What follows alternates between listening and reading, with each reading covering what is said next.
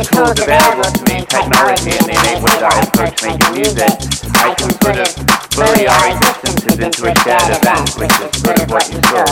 You I can hear something that I love in a piece of media and I can co-opt it and insert myself in that narrative or, um, or alter it even. In a nutshell, that's what I'm trying to do with these things, but more importantly, that's what the prosperity of the music has been. That's the major threat.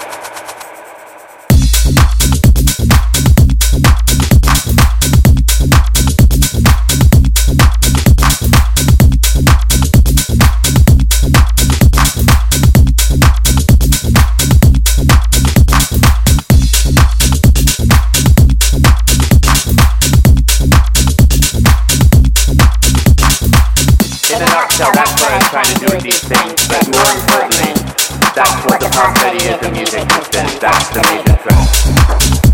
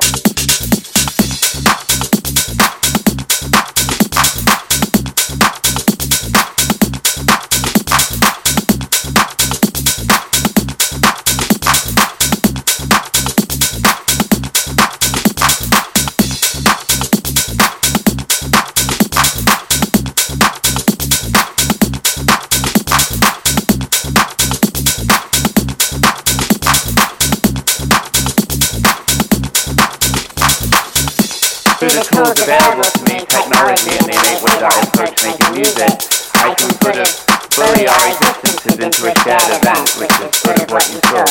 You know, uh, I can hear something that I love in a piece of media and I can co-opt it and insert myself in that narrative or, um, or alter it even. In a nutshell, that's what I was trying to do with these things, but more importantly, that's what the past 30 years of music has been. That's the major threat.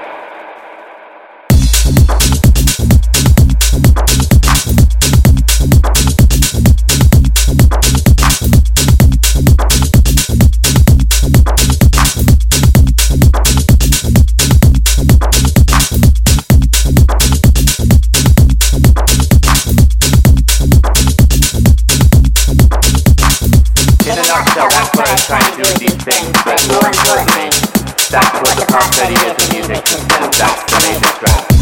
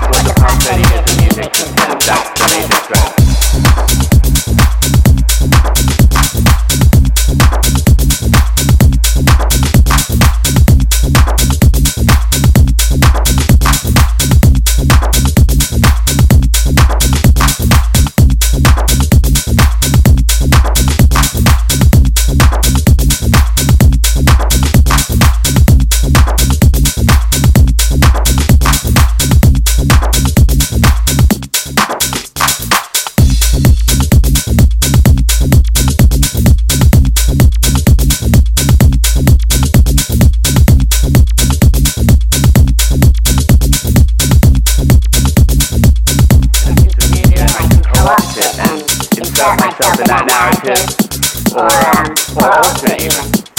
In a nutshell, that's what I'm trying to do with these things, but more importantly, that's what the prosperity of the music has been. That's the major threat.